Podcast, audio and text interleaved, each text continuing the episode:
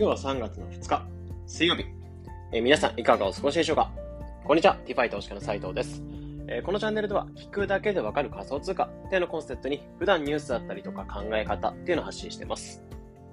で、今日はタイトルにあったように、Twitter で大反響、効率的な DeFi 運用術をシェアしてみる。注釈として、 AVAX 編。ということで、えー今回の話していく内容としては、まあ、僕自身が思ってる、まあ、今、 AVAX 基盤の DeFi の効率的な運用術っていうのを共有していこうかなというふうに思います。まあ、この配信撮るにあたって背景としてあったのが、まあ、ここ最近結構僕自身なんかがっつりアバックス基盤。まあ、以前はパンケーキスアップとか、ビーナスとか、えーエイプスアップとか、BSC 系とか、BNB チェーン系で触ってたんですけど、まあ、最近なんかはアバランチっていうブロックチェーンで動いてる DeFi の方、結構がっつり触ってきてるんですよね。で、そんな中、面白いプロジェクトっていうのが今年に入ってからも結構立て立て続きに出てきてて、まあいろいろ触ってきてみてはいるんですけど、まあそれぞれもちろん魅力的なプロジェクトって感じで触ってるって感じなんですけど、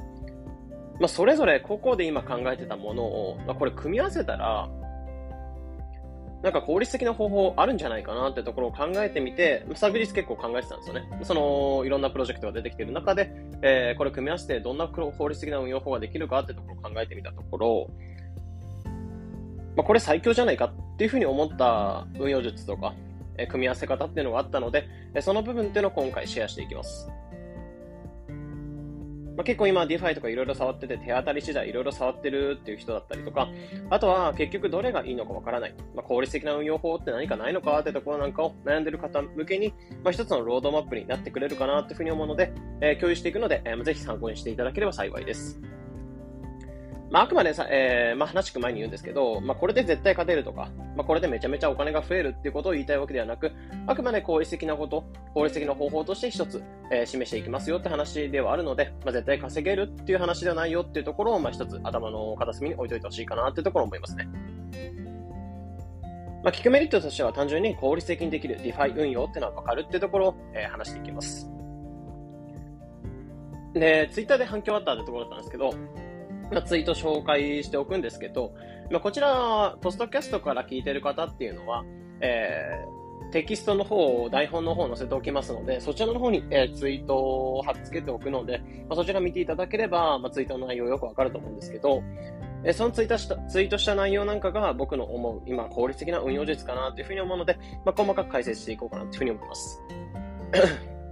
で、まあ、前提としてあるのが、まあ、全てど効率的な運用法ができるというところなんですけど、まあ、前提として用意と用意しておくっていうのが、えーやっていてほしいのが、まあ、ウォレット、えーまあ、ご自身のウォレットの中に AVAX っていう仮想通貨っていうのを用意しておいてほしいかな。まあ、それをした上で、えーこれそれぞれのステップは進めてほしいかなってところを思いますね。で、何かっていうと、えー国内取引所でまずビットコインを買っておくこと。で、あとその買ったビットコインっていうのをバイナンス、海外取引所に送っておくこと。で、あとはビットコインっていうのを AVAX の方に変えていくこと。で、その変えた AVAX っていうのをウォレットの方に送っていく。まあ、この4つの手順は踏んどいてほしいかなっていうところ思います。で、こちらも、えーテキストの方を言っていただけると、台本の方を言っていただけると、えーそれぞれやり方解説した記事に載せておきますので、まだちょっとやってないな、進めてないなっていう人がそちらを参考に進めてみてください。じゃあ、ここから、えー5ステップで、えー効率的な運用法っていうのを解説していくんですけど、まず5ステップ、ざっくり、えー言っていっちゃうと、まず、 BENQI のリキッドステーキングっていうのをまず1つ目に使って、で、2つ目っていうのが Trader Joe のファーミングを使っていく。で、3つ目がトレーダー上の S 上を使っていく。で、4つ目が Platypus のファーミングを使っていく。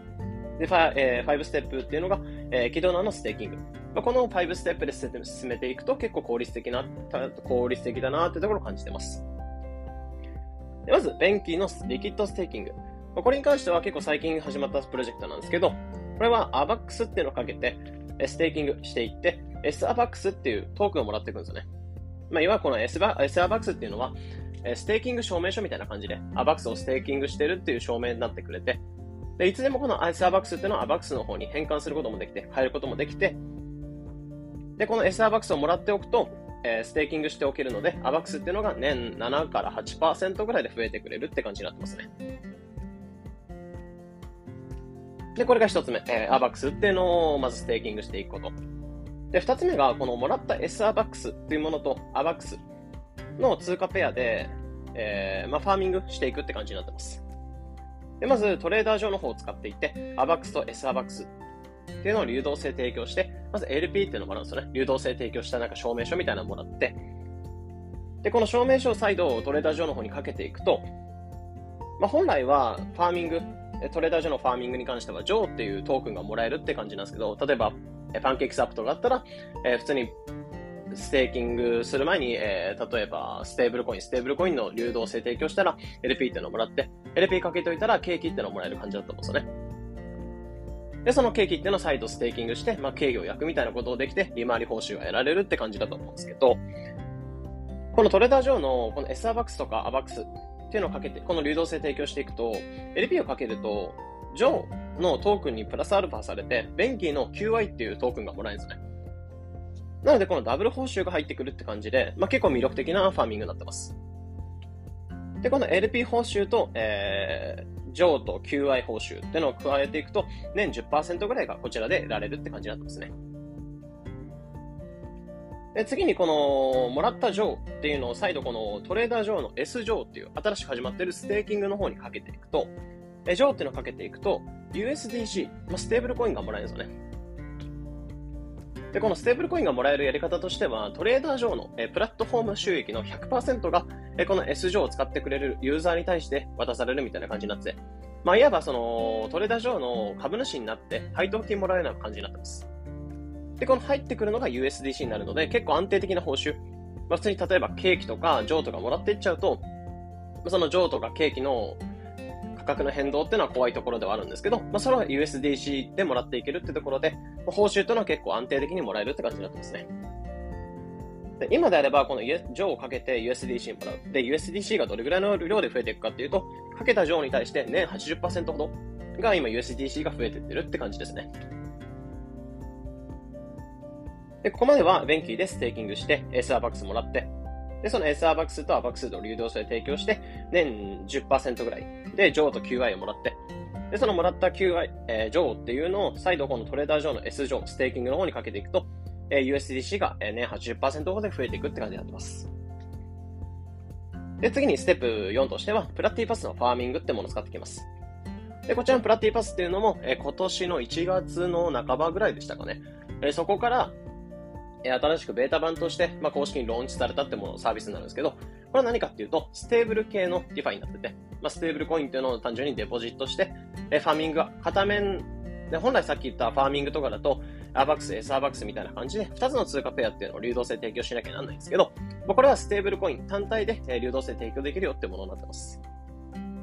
で、このプラティパスっていうものを使って、え USDC、先ほどもらった USDC っていうのをかけて、えー、流動性提供した証、LP っていうのをもらうんですよね。で、これが年5から10%くらい増えるって感じで。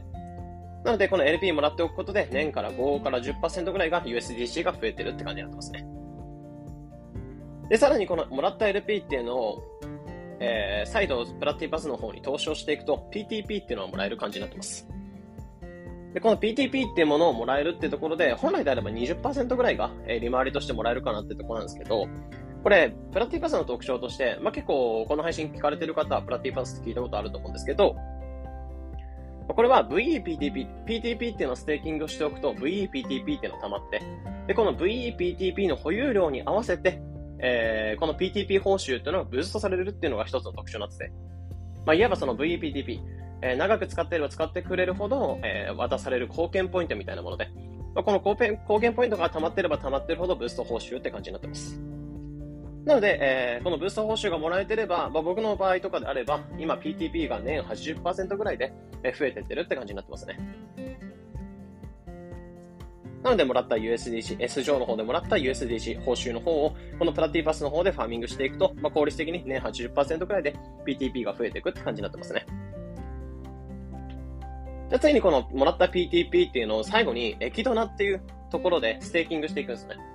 で、この Echidna も本当に最近出てきたサービスなんですね。これは PTP っていうのをかけて ECD、PTP っていうのをステーキングして、えー、EC、かけていくと報酬として ECD、このエキドナのトークンがもらえるって感じになってます。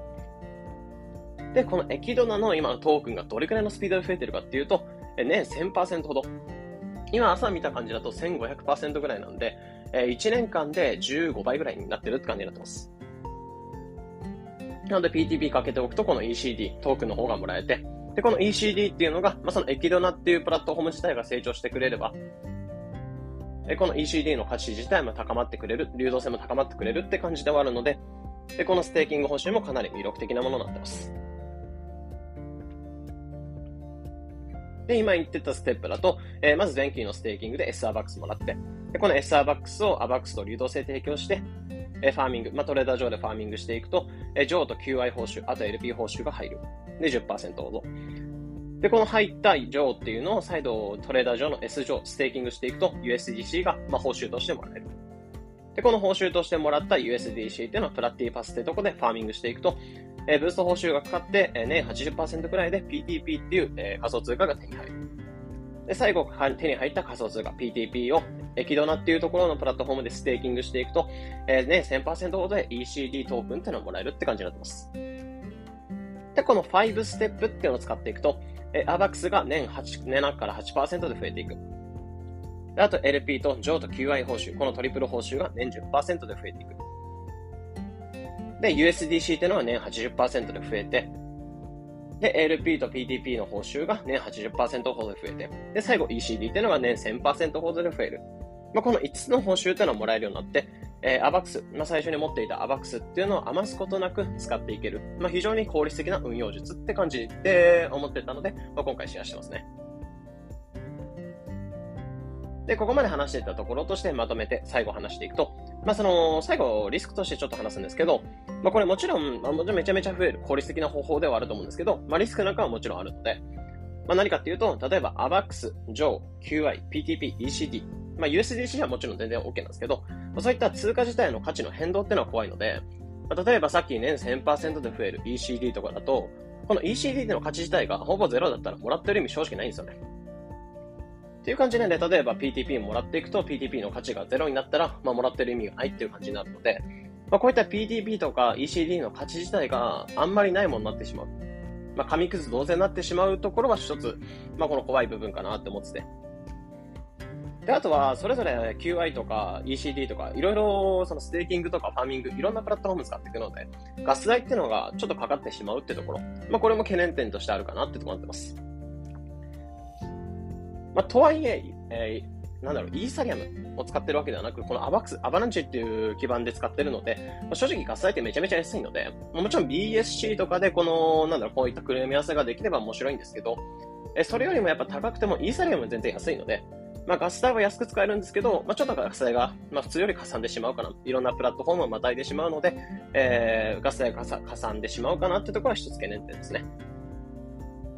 で、あとは、どれも新しく始まっているようなサービスであるので、え利回り自体が変動してしまって、まあ、さっき言ったエキドナとかのもちろんプラットフォームに関しては、あれはトークンの排出、まあ、結構ローンチイベントみたいな感じで、えー、ECD を早めに提供した人の方が、えー、利回りってのは大きくなる仕組みなんですよね。あ、PTP ですね。PTP を早く提供していた方が利回りが高くなるっていう感じではあるので、まあ、今後、後々にどんどんこの Echidna っていうサービスに対して PTP、後々に提供していくと、まあ、どんどん利回りが落ちていっちゃう。なので稼げる金額っていうのは少なくなってしまうかなってところの懸念点としてあったりとか、あとは他のプラットフォームも新しく始まっているものなので、え、流動性とか通貨が結構安定してきたら、えー、利回り自体が落ちてしまう可能性なんかもあるっていうところが懸念点としてあるかなってところですね。であとは普通の DeFi のリスクにあるように、プロジェクトが急に終了しちゃったりとか、ハッキングのリスク、こういったところも気をつけておいて、もちろん新しく始まっているものばかりなので、ここら辺は気をつけるべきかなっていうふうに思ってます。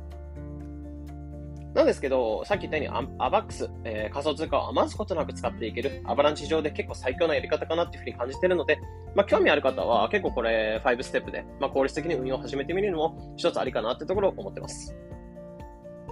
まあ、今回結構そのアバックス編でかなり反響っていうのがあったかなというふうに感じているので、まあ、いずれその BSC 編、え BNB チェーン上で、えどういった効率的な運用ができるかってところも僕なりに考えてみて、また再度共有していこうかなというふうに思うので、えー、まあ、もし効率的な運用法とか、まあ、気になっている方はお楽しみにしていただければ、えー、ありがたいです。というところで今回、えー、効率的な運用術という部分でアバックスについて話していきました。えこのような形でこのチャンネルでは仮想通貨についてできるだけ分かりやすくお伝えしています。日々の情報収集やトレードにお役立てください。えまた無料で仮想通貨ニュースっていう LINE の方に配信もしてます。ニュースを読む習慣つけたいとか、仮想通貨トレンドをつかみたい、仮想通貨の勉強したい、まあ、そういった方は概要欄リンクの方からサービス登録できるリンク載せておきますので、えそちらから登録していただいて、え仮想通貨のトレンドを一つ掴む手段としていただければなというふうに思います。というところで本日これで配信以上になります。良い一日を。